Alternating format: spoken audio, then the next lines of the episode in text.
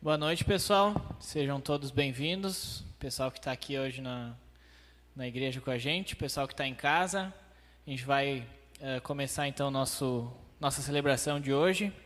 E quero convidar vocês, a, quem puder ficar de pé, quem quiser nos acompanhar com palmas.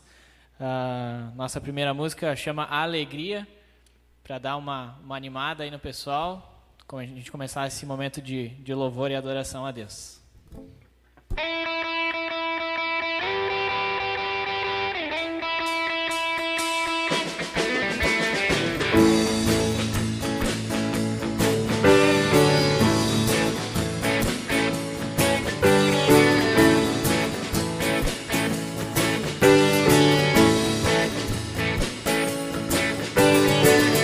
A alegria está no coração de quem já conhece Jesus.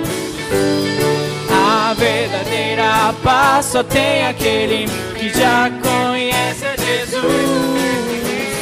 O sentimento mais precioso que vem do nosso Senhor é o amor que só tem quem já conhece a Jesus. A alegria está no coração de quem já conhece Jesus. A verdadeira paz só tem aquele que já conhece Jesus. O sentimento mais precioso que vem do nosso Senhor é o amor que só tem quem já conhece Jesus. Aleluia, aleluia, aleluia, aleluia. O sentimento mais precioso que vem do nosso Senhor é o amor que só tem quem já conhece a Jesus. Aleluia, aleluia, aleluia, aleluia. O sentimento mais precioso que vem do nosso Senhor é o amor que só tem e já conhece a Jesus. É o amor que só tem quem já conhece a Jesus. É o amor que só tem quem já conhece a Jesus.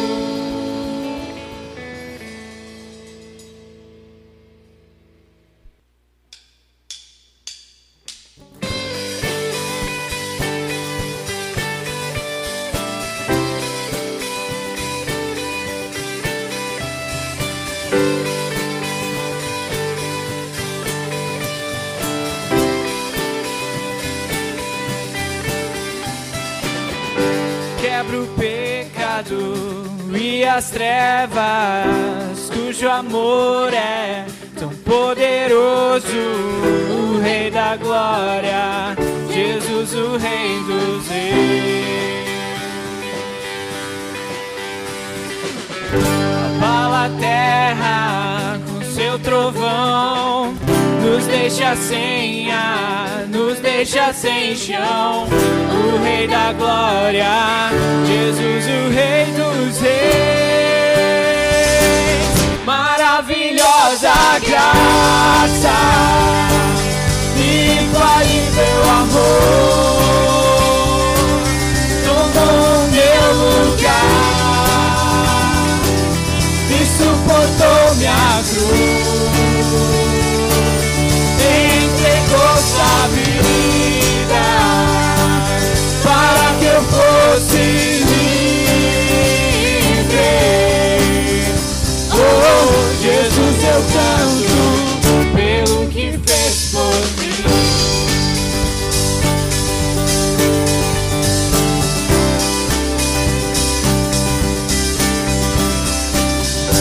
Traz o carro de volta à ordem.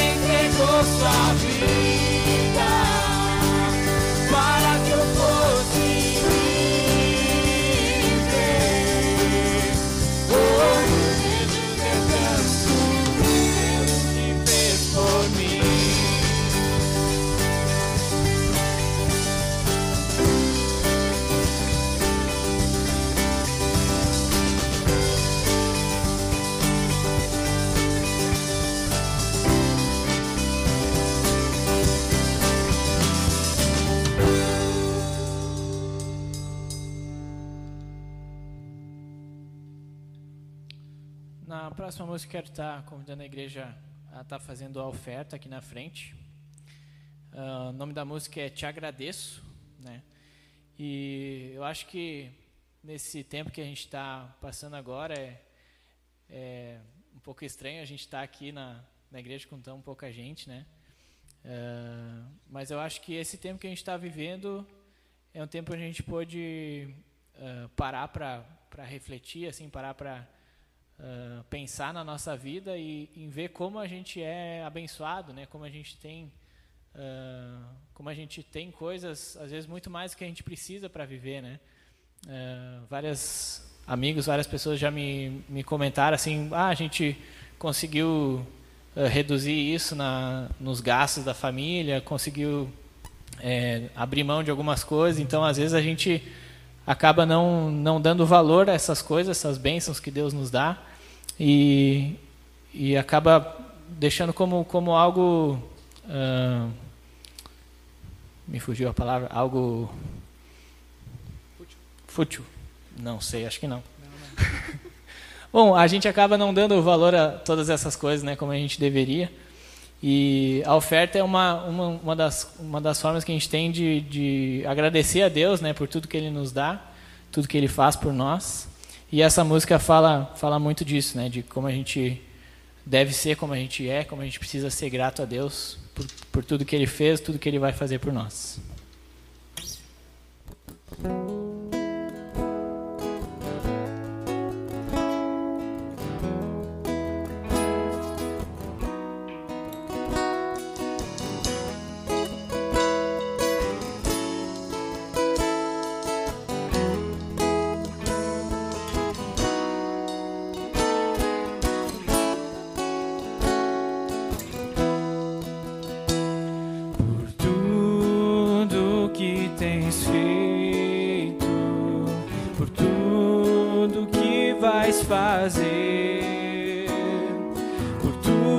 Promessas e tudo que és. Eu quero te agradecer com todo o meu ser.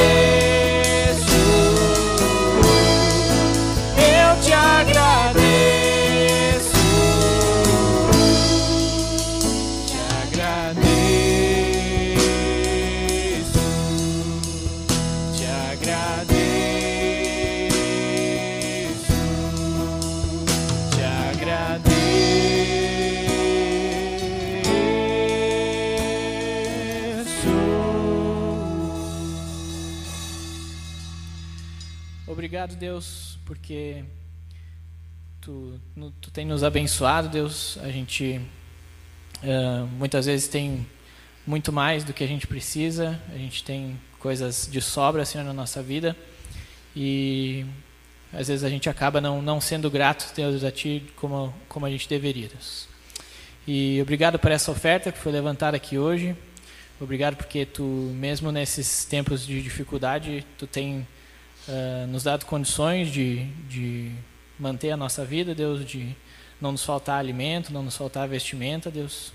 Tu, tu tem nos dado todas as, as condições que a gente precisa, Deus. Em nome de Jesus eu oro. Amém.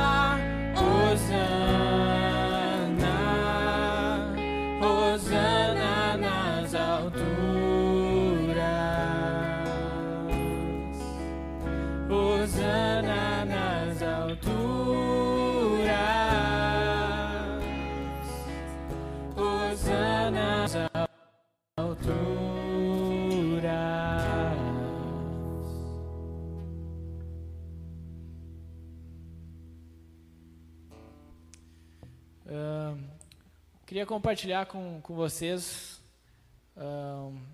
o que aconteceu ontem no nosso, nosso pessoal dos jovens e adolescentes. Ah, a gente teve, início da semana, o, o Duda, lá de Bento, entrou em contato comigo, me, me convidando ali para participar com eles, que eles estavam organizando uma, uma celebração jovem lá de, eh, com o pessoal de outras alianças aí da região. Ah, e aí perguntou se a gente queria participar e tal. E mandei pro pessoal ali, a galera ah, participou ontem, a gente fez então uma, uma videochamada lá, uma reunião online lá com o pessoal de Bento Gonçalves, de Caxias, de Carlos Barbosa, tinha até pessoal de, da Aliança de Santos também estava participando. E foi um tempo bem legal, assim, bem uh, divertido, assim, no, no final lá rolou até umas, umas brincadeiras lá, uma imagem ação. Uh, mas foi bem legal, assim, aquele tempo do pessoal, uh, uma pessoa de cada aliança compartilhou algumas coisas que estavam acontecendo, o que, que eles estavam fazendo, assim, no, no ministério desse, deles nesses últimos meses agora. E achei bem, bem legal, assim, várias, várias ideias de outros lugares, assim, que, que a gente pode aproveitar para usar aqui. E uma coisa que a maioria do pessoal compartilhou assim é que teve uh, em todos os todas as cidades lá teve uma parte do do pessoal dos, dos jovens, né? Mas acredito que também pode do, do geral assim da igreja que pelo fato da, da, da quarentena dessa desse mundo agora mais online do que presencial teve uma parte do pessoal que acabou se afastando um pouco acabou esfriando o relacionamento com Deus e não está participando mais tão uh, ativo assim dos grupos e do, do ministério deles lá. E foi meio que um, um pedido geral assim do pessoal de, de oração por causa disso, né, da, desse esfriamento das pessoas. E eu queria convidar então vocês nessa próxima música de estar tá, uh, pensando nisso, tá? Quiser tirar um tempo para orar, quiser ficar aquietado aí no, no teu lugar uh, tirando esse tempo de oração, usando a letra como uma oração. Né? O nome da música é Me Derramar. Então eu acho que é um, um período agora que a gente está vivendo que realmente, se a gente não não prestar atenção na nossa vida, de como está o nosso relacionamento com Deus, acho que é muito fácil da gente deixar ele se esfriar, né, pela pela distância, de certa forma que a gente tem agora da da igreja e da, dos nossos grupos e tudo mais que a gente participava antes, né? Uh, eu acho que é um, um pedido de oração para a gente estar tá lembrando durante a semana as nossas orações, né, de estar tá orando per, uh, por nós também, mas pela igreja em geral como como corpo de Cristo, né, para a gente estar tá permanecendo firme nessa nesse período, nessa fase mais mais difícil aí, né? E a próxima música fala um pouco disso, né, da gente estar tá, uh, se derramando, se entregando, entregando a nossa vida para o controle de Deus.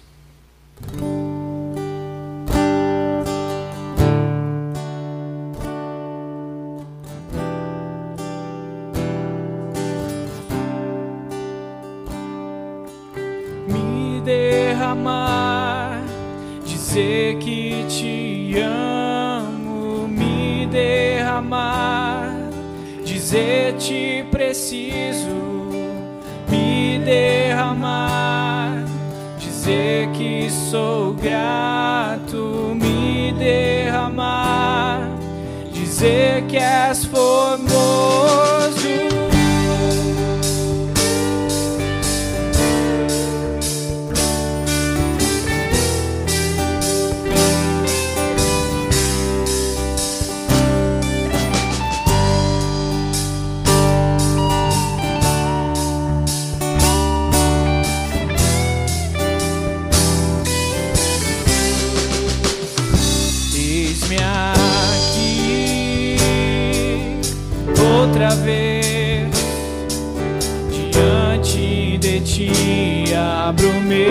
Coração, meu clamor,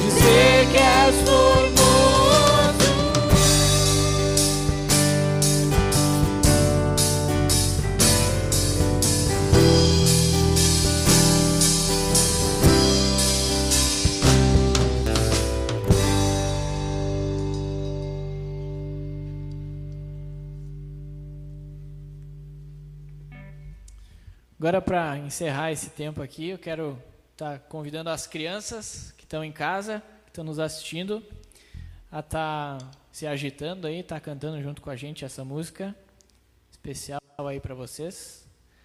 Ah, quem souber os, os gestinhos, pode fazer os gestinhos aí na sua casa. Ah, música Eu Li na Bíblia.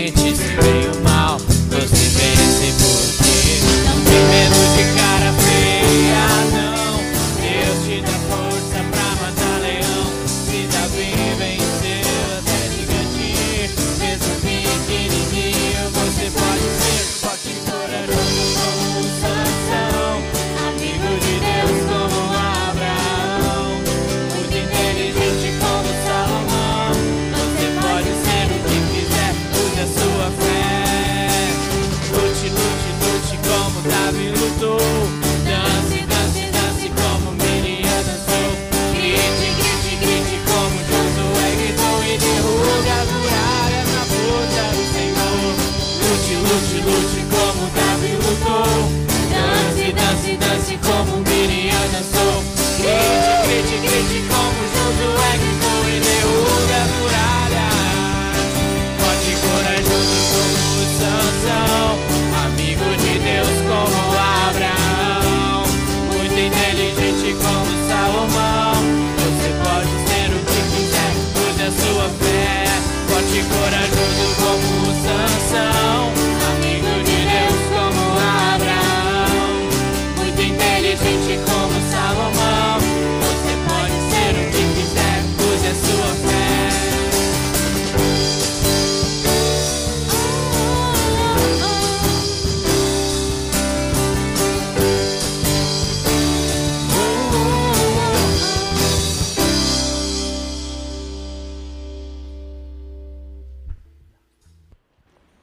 Boa noite a todos.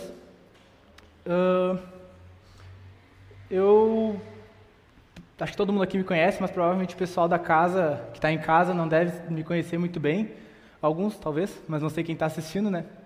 E eu vou me apresentar um pouquinho, porque é a primeira vez que eu prego aqui numa live, né? Mas só para que todos possam saber, espero que estejam interessados também. Mas ah, meu nome é Peter, eu nasci e cresci aqui em Sapiranga, e como membro dessa igreja aqui, eu tenho 20 anos. Agora eu estou fazendo o seminário de gramado, estou no terceiro ano. E deixa eu ver o que mais eu posso falar de mim. Eu já é a segunda ou terceira vez que eu prego aqui no prédio da igreja, né? E estou bem feliz de poder ter essa oportunidade. E assim como todo mundo, eu também estou cansado dessa pandemia que a gente está vivendo. Eu acho que é um momento muito chato, é um momento muito difícil de estar em casa, de estar talvez aí na rua tendo que trabalhar, sabendo que tem esse, esse, essa do- doença aí, né?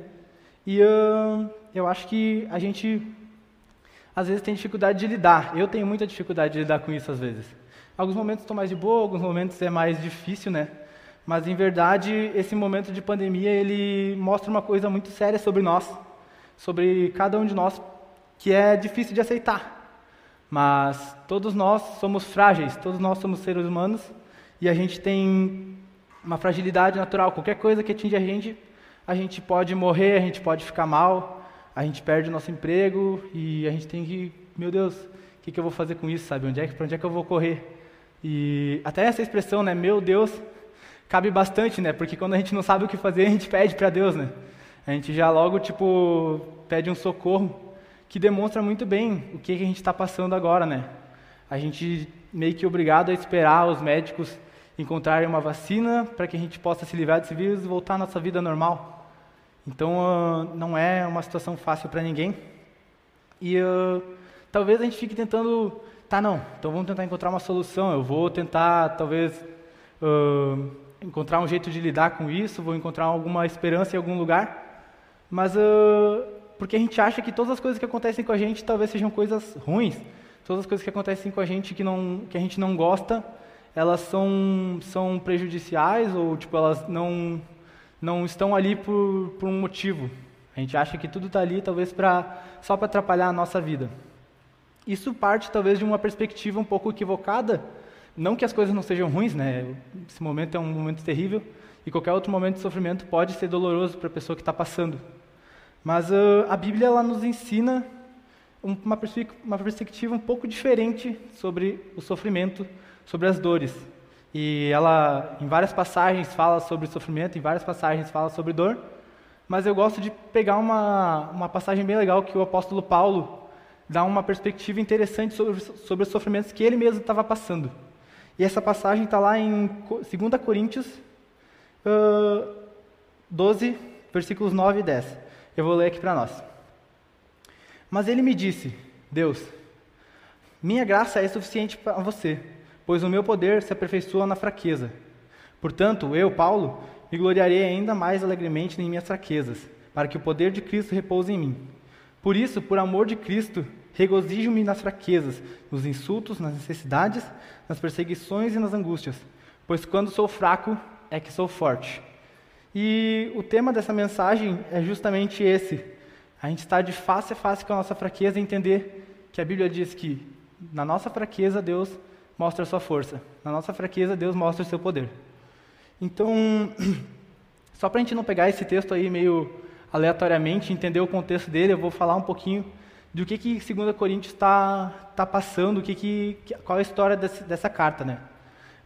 Paulo, que era um apóstolo e plantava igrejas, na, pouco depois de que foi morto, ele tinha enviado uma carta para esses coríntios, que era uma igreja, uma igreja que ele acompanhava, e um momento duro, um momento de dificuldades, porque haviam muitos ensinamentos absurdos, eram ah, falsos mestres pregando várias coisas e criando divisões na igreja.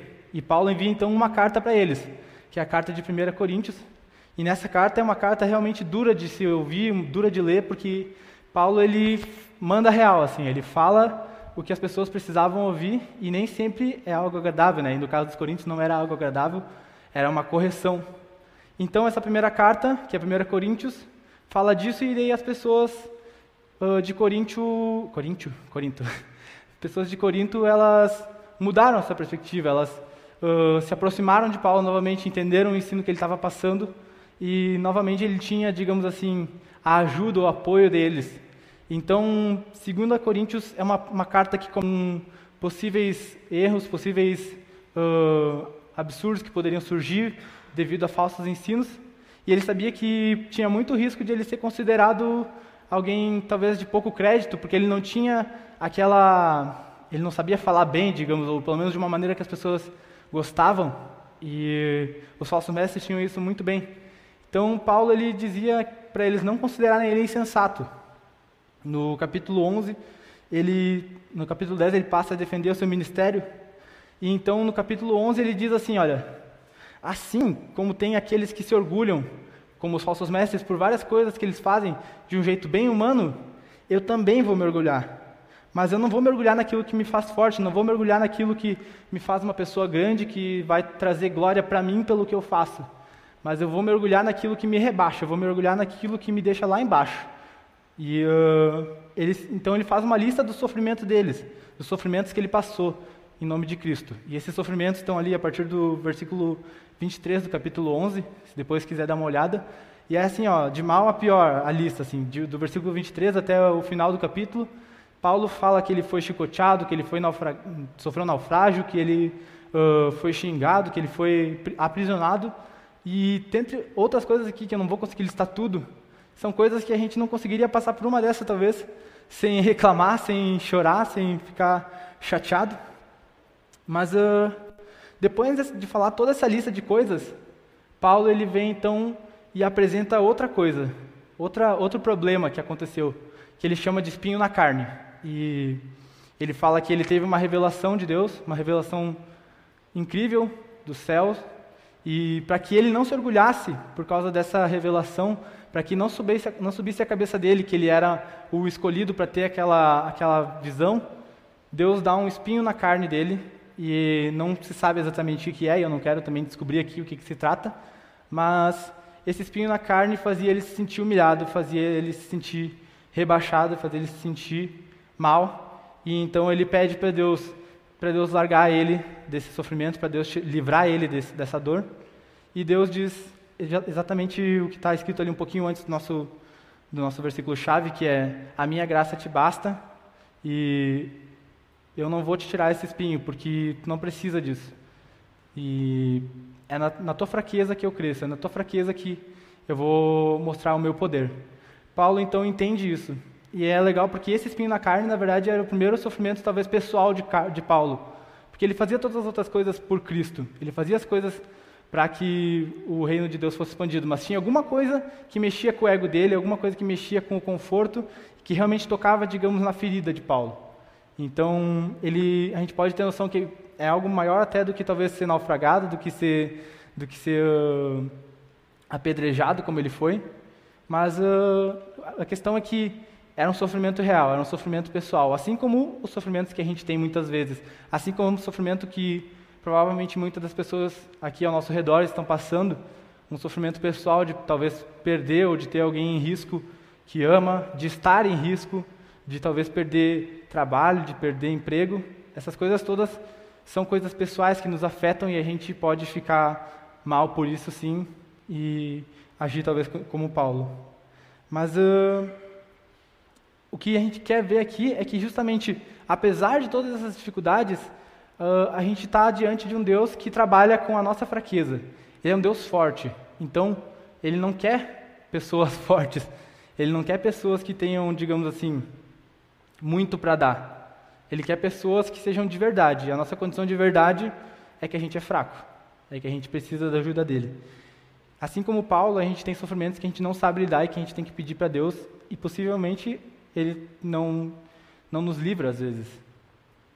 Então, a partir dessa passagem, a gente vai estudar três lições que os sofrimentos de Paulo nos, nos, nos passam. E eu queria passar direto aqui para a nossa primeira lição.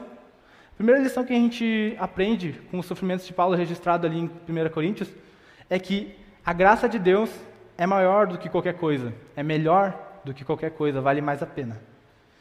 Paulo ele pediu a Deus por socorro, mas Deus nega, porque Paulo não, não precisava se livrar daquela dor.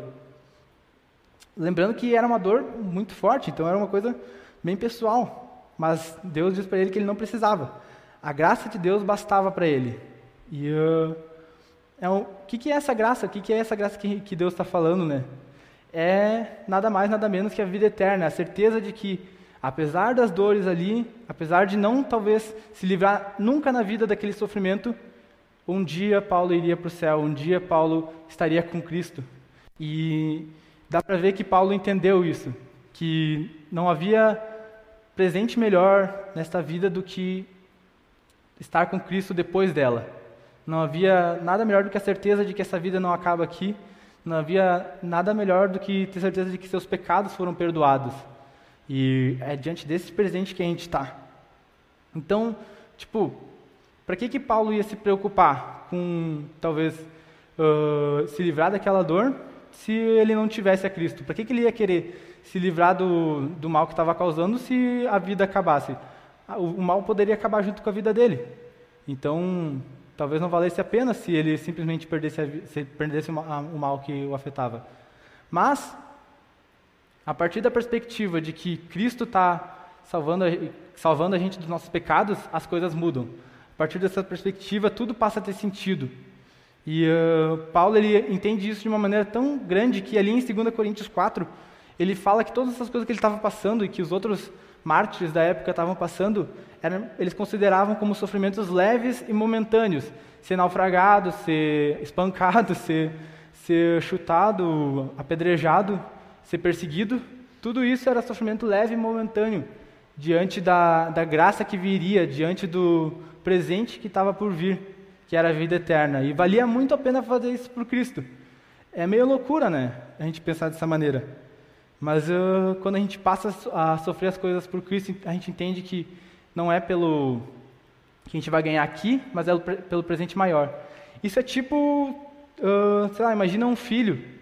Ele ele poderia desejar qualquer presente, mas se ele tipo assim não tivesse os pais junto com ele, o que, que ia adiantar, sabe? Se fosse escolher talvez entre ter um, um ter um videogame ou então coisas mais básicas, ter a própria comida na mesa, ou então ter o pai ali para dar amor e carinho. Será que o filho não ia escolher estar com o pai? Se, se ele tivesse que escolher, sei lá, entre ter dinheiro ou ter a mãe dele com ele, ele não ia escolher ter a mãe? Entende? Então, assim era Paulo e assim somos nós.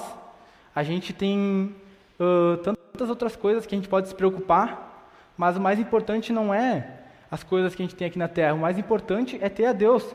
E Deus presente agora e Deus eternamente com a gente no céu. É essa vida que a gente está esperando.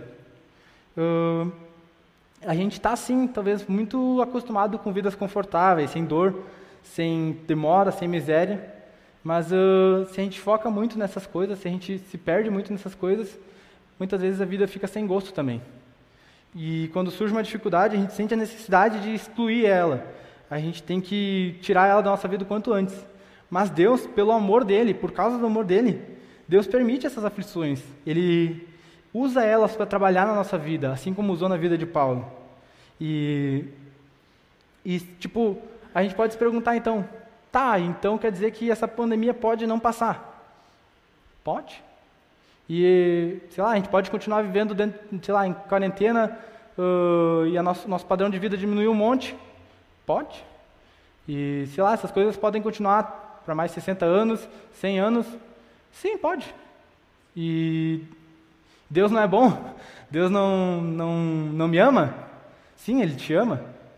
E isso não quer dizer que tu não vai ter aflições, isso não quer dizer que tu não vai ter dores. É um padrão muito alto. Eu- é um padrão que a gente não está acostumado e que a gente não consegue conceber. Imagina eu ficar, sei lá, tendo que me cuidando, usando máscara pro resto da vida. Não, não.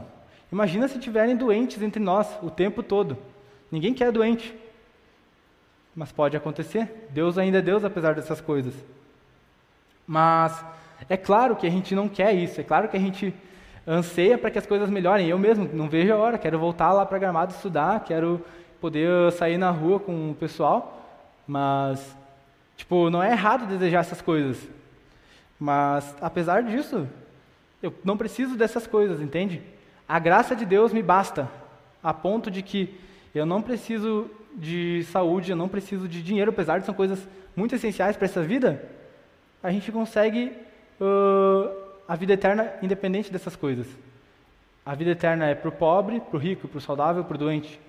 E ela está disponível ao tu aceitar ela, simplesmente aceitar. Entender o sacrifício de Cristo por ti, a graça, e aceitar ela pro- no teu coração. E uh, tem até, tipo, algumas músicas que a gente canta aqui entre nós, crentes, né? Que é, sei lá, antes do... Mais do que o ar para respirar, eu preciso de ti antes disso.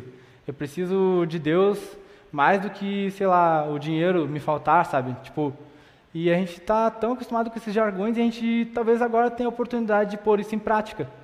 De parar de olhar talvez para o nosso problema, que não quer dizer que ele seja pequeno, mas olhar pro, talvez para o problema do outro, que pode ser maior, olhar para o problema do outro e talvez tentar acudir ele e mostrar que tem esperança, não para essa vida. Essa vida tem, sim, momentos alegres e felizes, mas a vida além disso, a vida com Deus, só vai ter os momentos alegres, só vai ter a alegria, não vai ter essas dores. Então, por que, que a gente vai ficar investindo nessa vida se a gente pode aproveitar a próxima? Se a gente pode investir para que outras pessoas conheçam a próxima? A gente vai falar um pouco mais disso depois. Mas, agora a gente passa para a segunda lição que, Paulo, que o sofrimento de Paulo nos ensina. Essa segunda lição é naquela frase em que Deus fala na sequência: Minha graça te basta, então o meu poder se aperfeiçoa na tua fraqueza. A minha força se mostra na tua fraqueza. E uh, depois Paulo vai reafirmar isso dizendo que quando ele é fraco, ele é forte.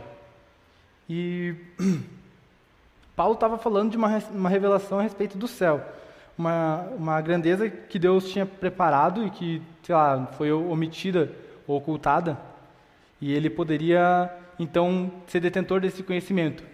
E daí ele poderia muito bem, como acontece muitas vezes uh, entre, entre líderes religiosos ou políticos ou, ou qualquer outra, outro tipo de pessoa que ganha um tipo de destaque, de se ensoberbecer.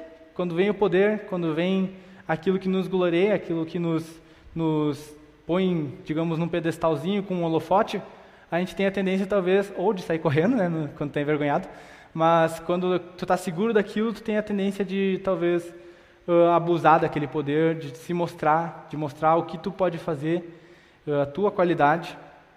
E isso não cabia a Paulo, isso não cabia ao que Deus tinha preparado para ele.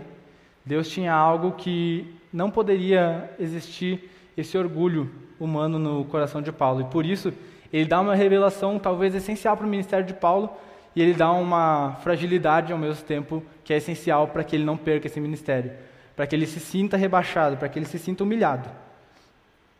E uh, ele pareceria talvez forte, né, diante disso tudo, mas Deus não queria isso. Deus nos dá a liberdade de exibirmos ao mundo quem Ele é, mas a gente muitas vezes tem a tendência de querer mostrar quem nós somos quando, gente, quando Ele dá essa digamos assim, essa abertura para a gente mostrar quem ele é, a gente tem a tendência de talvez mostrar quem nós somos. E isso não funciona. Quanto mais alto a gente tenta se colocar, a gente consegue exibir menos de Deus. Uh, ali em João 3, uh, o próprio João Batista fala que, que ele, era necessário que ele diminuísse para que Cristo crescesse. Então não teria como ele, ele ocupar o mesmo lugar de Deus, exibir quem ele era. Uh, e eu acho que o amor, acho não, tenho certeza, que o amor ao próprio ego é o primeiro inimigo da nossa relação com Deus. Porque tu não consegue enxergar além do teu umbigo, tu, tu olha as, perspecti as perspectivas todas a partir do teu olhar, e tu não consegue imaginar como Deus está fazendo as coisas. Então, se acontece uma coisa que o teu olhar não gosta, tu não consegue parar e pensar se Deus não está trabalhando através daquilo, se Deus não está, talvez, agindo em favor tá, do plano dele, que é perfeito e é bom para todos, e a gente fica só preso, não, mas isso aí não é legal, não é isso que eu quero para mim, eu não tinha planejado isso para o meu ano, eu não era isso que eu imaginava, eu não queria ficar doente, eu não queria perder talvez meu emprego, não queria correr esse risco todo. E uh, a gente nunca se pergunta se talvez Deus queria que a gente passasse por aquilo. Deus queria que Paulo tivesse esse senão ele não tinha deixado. Ele permitiu que isso acontecesse. Então, é um padrão duro novamente, mas quanto mais a gente se sente humilhado, menos a gente quer aparecer. E quanto menos a gente aparece, mais Deus aparece. É que nem, digamos assim, uma gangorra, em que está aqui o teu amor próprio, o teu ego, e aqui está o poder de Deus aparecendo em ti. Então, tipo assim, quando tu abaixar aqui, Deus vai aparecer, mas se Deus abaixar aqui, tu que vai aparecer. É mais ou menos essa a noção que a gente tem que ter, de que não existe conciliação entre o meu, meu egoísmo e o poder de Deus aparecendo em mim. Porque quando eu sou fraco é que eu sou forte. E eu acho que isso foi uma coisa que me bateu muito forte, foi por, por causa dessa passagem que, que eu, eu lembrei essa semana e comecei a desenvolver essa pregação, porque eu passei por isso. Eu estava muito afim de que meus problemas acabassem, estava difícil conviver na, na, com a família, talvez, estava difícil de lidar com os problemas, com toda essa burocracia, essa, esse esquema todo de higienização, né? Tipo, e todos os os, digamos assim, as consequências que uma pandemia gera no mundo inteiro. E eu estava irritado, pedindo para Deus para que essas coisas acabassem logo. Mas eu não parei pensei, cara, eu estou me sentindo fraco, agora não sei o que fazer. Deus pode talvez agir, eu posso me manter íntegro e mostrar o poder de Deus, porque talvez não seja capaz, humanamente falando, de suportar muitas coisas. Talvez ah, alguém como, como Paulo, que se fosse, fosse alguém mal visto, alguém que, não, que era visto como fraco, humanamente falando, ele, ele era um inútil, ele não teria o que fazer, não teria como acrescentar. E tu olha agora tantas coisas, o legado que ele deixou para a igreja, sabe? Por ele se sentir fraco, por ele entender que não era na força dele, não era no poder dele que Deus ia agir, mas era no, no poder do próprio Deus, só quando ele se tornasse fraco. Então, a gente, a gente, claro, aumenta o nosso amor próprio às vezes e isso pode fazer de Deus talvez o nosso servo. Deus tem que fazer aquilo que eu gosto, Deus tem que fazer aquilo que eu quero que Ele faça. Isso não quer dizer que as coisas que eu gosto são necessariamente luxos, mas às vezes a gente acha que são necessidades também, quando não são necessariamente. São coisas que a gente está acostumado, são coisas que a gente imagina que sejam boas. E não que ter comida na mesa, não que ter saúde, não que ter dinheiro para se sustentar não sejam coisas importantes. São, com certeza. A gente está tá percebendo isso, mas elas não são o essencial da nossa vida.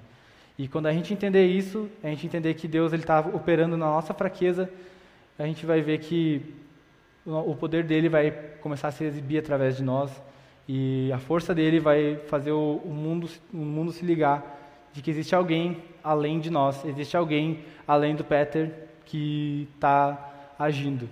Não é pela força tua que está aí em casa ou da, da gente aqui na igreja como uma entidade ou como um indivíduo. Não, é pela força do único Deus que move cada uma dessas coisas que a gente pode alcançar tantos, tantas coisas que seriam loucura. Ahn, bom, vamos passar para a terceira lição, então, que a gente aprende com o sofrimento de Paulo. E a gente, a gente que está começando a pregar aqui, a gente tem um- uma característica aí que são pregações curtas, né? São pregações que não demoram muito, né? Então a gente já está indo para o final. Mas ah, a terceira lição que a gente pode tirar dos sofrimentos de Paulo é que nada do que a gente passa aqui se trata sobre a vida terrena, mas da vida eterna. Eu já falei um pouco disso antes ali na primeira lição, mas Paulo fala que por amor de Cristo ele se alegraria nos sofrimentos, ele se, se alegraria nas, nas aflições e ele continuaria fazendo tudo isso por amor de Cristo.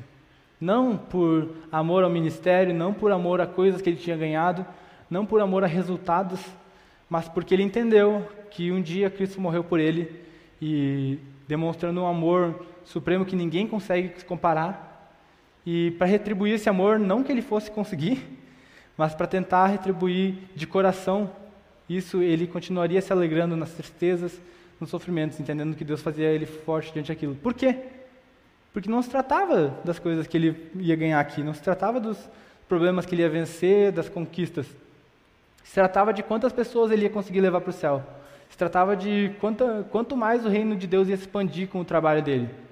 E o quanto Deus poderia usar ele como ferramenta a partir do momento que ele se tornasse fraco. Tudo isso se, torna- se trata- se tratava apenas da vida eterna, apenas do que estava por vir. E Paulo várias vezes ele, ele fala nas suas cartas que ele preferia estar morto, que ele preferia estar já na glória com Deus, mas ele entendia que tinha um trabalho ainda para concluir. E ah, é uma perspectiva interessante ele dizer que morrer é lucro e viver é Cristo, porque a partir disso não tinha mais espaço para o ego dele. Ele se sentia talvez tão humilhado diante dessa situação que ah, ele preferia talvez estar morto, mas já que ele estava vivo, ele ia viver por Cristo. Ele não ia viver por nada que essa terra pudesse dar e nenhum nada que o ouro pudesse comprar. E ah, bom, a gente tem que lembrar que tudo nessa vida aqui vai ficar, assim como Paulo tinha consciência disso.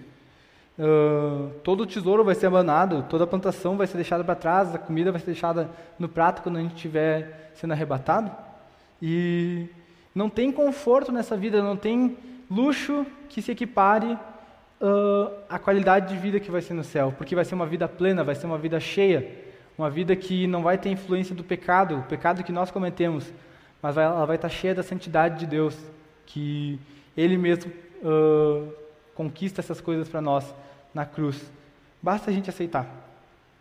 E saber que o sofrimento que a gente passa aqui mata o nosso egoísmo eh, é o que nos faz menores e mostra quem Deus é e alcança as pessoas para Cristo. Se vocês eh, imaginarem, tipo, eu posso falar talvez da igreja perseguida ali, que as pessoas estão passando realmente por atribulações por conta de Cristo, por conta da, da mensagem do Evangelho. Mas, ao mesmo tempo, e é, e é uma, uma, igreja que, tipo assim, comparando com a nossa situação, a gente não é perseguido como eles. A gente não sofre as dores, talvez, que eles estão sentindo e que todos os cristãos, cristãos uh, ao longo da história sentiram. Mas, uh, cada vez que o cristianismo é perseguido, a igreja cresce. Cada vez que uh, as coisas são apertadas, que as coisas dificultam, a igreja tem a oportunidade de se mostrar fiel a Cristo, se mostrar fiel àquele que resgatou ela. E por quê? Dá para imaginar, talvez, agora um trem que não leva bagagem. As pessoas elas não entendem a necessidade de entrar no trem, mas tu sabe, sabe que ele vai para um lugar incrível, sabe que o lugar onde elas estão vai ser destruído no futuro e, e elas vão ir juntos se elas continuarem ali. E nesse trem não adianta tu querer levar bagagem, não pode, só pode levar pessoas. E assim talvez é a igreja que, que uh, sofre, a igreja que percebe que com seus sofrimentos ela pode alcançar mais pessoas para Cristo. Enfrentando dores, enfrentando rejeição, as pessoas percebem que tem algo que motiva as pessoas a continuarem. E esse algo é o amor de Cristo.